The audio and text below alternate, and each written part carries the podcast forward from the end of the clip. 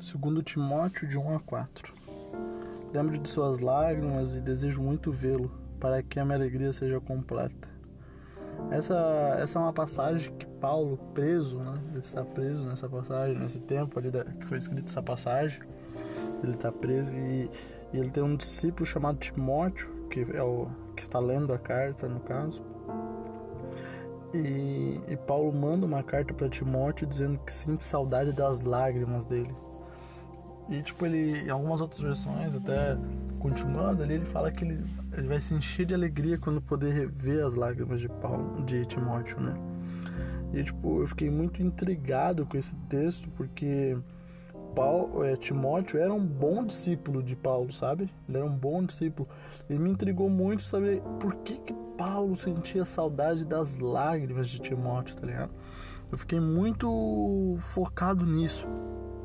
E aí quando tu termina de ler ali, eu, eu te aconselho depois que tu terminar de escutar, pegar esse, esse livro e dar uma lida ali no, no capítulo 2 inteiro. Dá para se entender que Paulo não sentia saudade da tristeza de Timóteo de maneira alguma.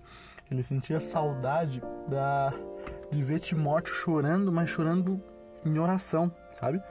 Ele sentia saudade de ver Timóteo entregando a sua vida para Deus, sabe? Não porque Timóteo estava desviado, longe disso, Timóteo estava junto à igreja, militando junto com Paulo, estava batalhando junto com Paulo, né? Timóteo era segundo o coração de Paulo também, né? Ele era segundo os ensinamentos de Paulo, que eram segundo os ensinamentos de Jesus. Mesmo não tendo conhecido Jesus, né? Paulo praticamente foi um dos maiores discípulos de Jesus. E, e é muito engraçado isso, cara, porque tipo, eu fiquei imaginando Cara, como que alguém pode sentir saudade de ver outra pessoa rezando, sabe? Se, não sentir saudade só da pessoa, sentir saudade da pessoa e de ver ela rezando, sabe?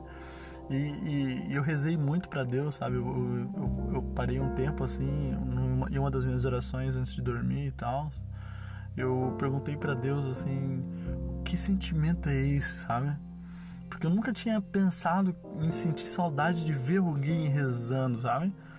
Tipo, eu sentia saudade de ter a pessoa no grupo, de ter a pessoa na igreja, de ter a pessoa perto de mim. Claro, isso sempre se sente saudade.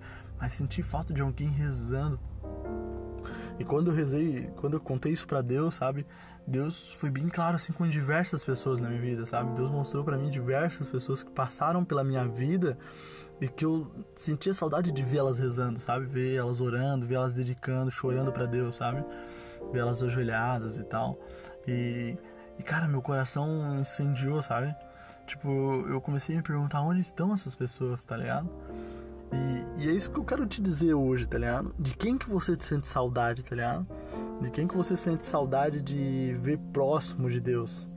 De quem você sente saudade de ver dedicando a vida para Deus? Eu comecei a perceber que eu sinto saudade de amigos que eu vejo praticamente todo dia. Eu comecei a perceber que eu sinto saudade de amigos que que frequentam a minha casa para fazer churrasco, que eu frequento a casa delas para fazer churrasco, comer pizza, e eu sinto saudade delas.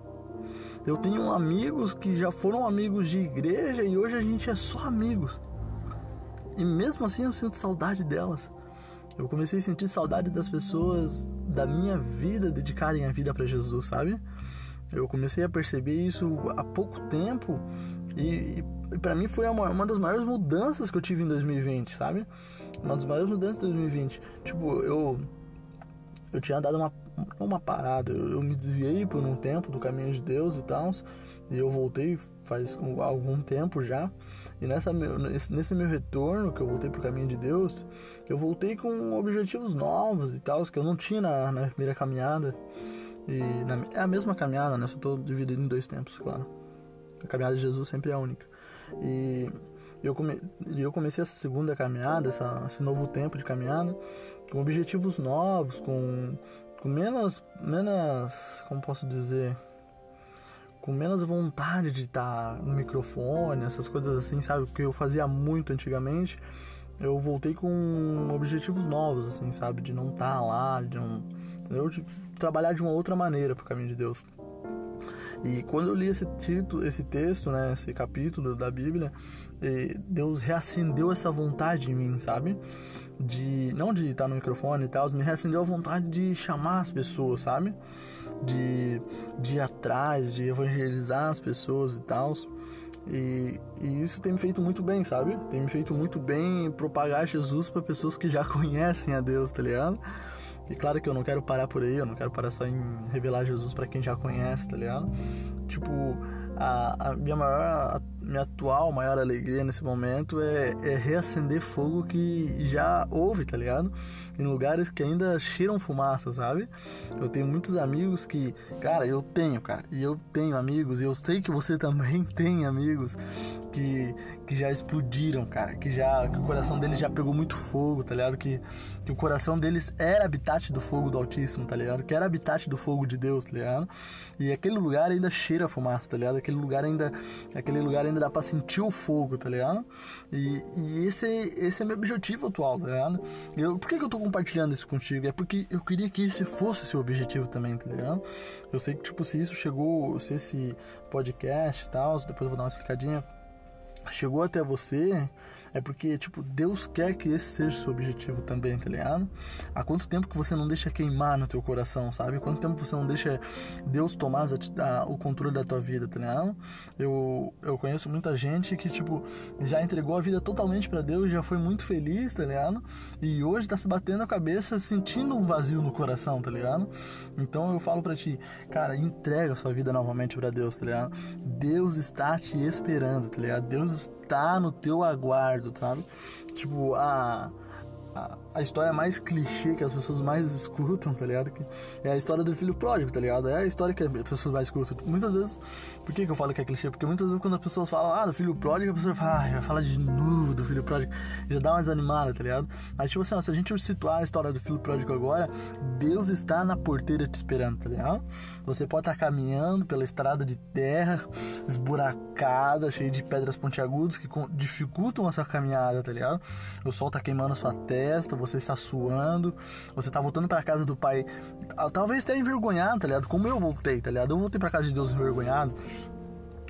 Mas tipo assim, ó, quando você levantar sua cabeça e olhar para frente, e no final da estrada tiver Deus te esperando na porteira, na porta da igreja, Deus te esperando na porta do teu grupo de jovens, esperando na porta da tua comunidade, na porta do teu quarto, muitas vezes, tá ligado? Pra você voltar a ter uma vida de oração no teu íntimo, no teu secreto do teu quarto, tá ligado? A tua alegria vai voltar, tá ligado?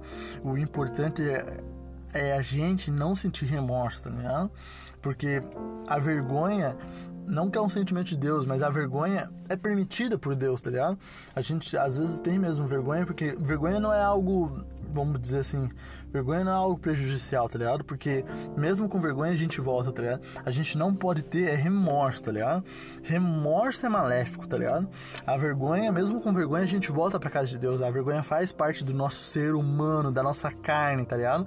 Mas a vergonha não nos impede de voltar para Deus, tá ligado? Ela é um, é um dos motivos mais fáceis de se quebrar para voltar para Deus, tá ligado? Mas o remorso, o remorso te afasta de Deus. Não deixa de se sentir com remorso, não deixa o remorso entrar no teu coração. Deus está te esperando para reacender o fogo do teu coração. Eu sei que se você recebeu esse áudio, esse podcast nesse momento, é porque eu sei que o teu coração já pegou fogo por Deus, tá ligado? Eu sei que o teu coração já pegou fogo por Deus. Eu sei que se hoje você está se sentindo sozinho, um dia você não se sentiu, tá ligado? Um dia você não se sentiu, um dia você fez parte de uma família, um dia Deus te fe fez você fazer parte de uma família, tá ligado?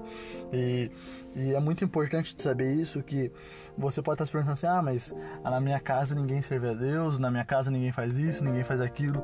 Não importa. Você, se ninguém faz, você vai fazer. Você vai levar sua família para a igreja, tá ligado? Não importa, não importa, não importa, não importa. O povo caminhou pelo deserto, caminhou pelo deserto, e quem entrou no, na terra prometida não foi o primeiro povo, foi os filhos do primeiro povo. Você tem que lembrar disso. Às vezes, teu pai e tua mãe estão caminhando pelo deserto há muito tempo porque ela está esperando você trazer o, a terra prometida para dentro de casa, tá ligado? Então eu, eu quero te propor muito isso. Deixa Deus entrar no teu secreto. nessa semana, você escutou isso hoje, tá quase completando 10 minutos já, então já vou encerrando por aqui. Deixa Deus entrar no teu secreto, uma vez, uma vez, uma vez, uma vez, uma vez. Faz muito tempo que você não faz isso, né?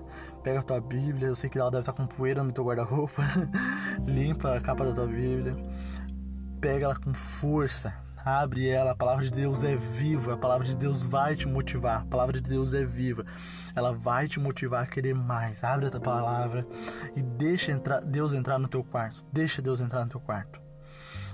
Se você deixar Deus entrar no teu quarto, eu sei que eu vou matar minha saudade de te ver. Eu vou matar a minha saudade de ver teu coração pegando fogo, teu coração sentindo de lágrimas de prazer de estar ajoelhado para Deus. E é isso, querido. Eu, eu vou encerrando minha passagem por aqui, minha, meu podcast por aqui. Eu só queria te falar que, que esse é o primeiro episódio né, do meu podcast e tal. E eu quero te agradecer muito por estar escutando. Tem um botãozinho aqui no Spotify que, que dá para seguir. E você vai ser notificado quando lançar um novo episódio e tal. Segue ali, por favor, para me ajudar. E esse podcast vai ter algumas coisas diferentes. Eu quero fazer monólogos, que nem vocês estão estudando hoje. Foi o um monólogo, foi eu dentro do, do meu secreto, minha Bíblia na mão, dando uma passagem para vocês, conversando. É, é sempre envolto para vocês a palavra, mas eu sou tão afetado quanto vocês, sabe?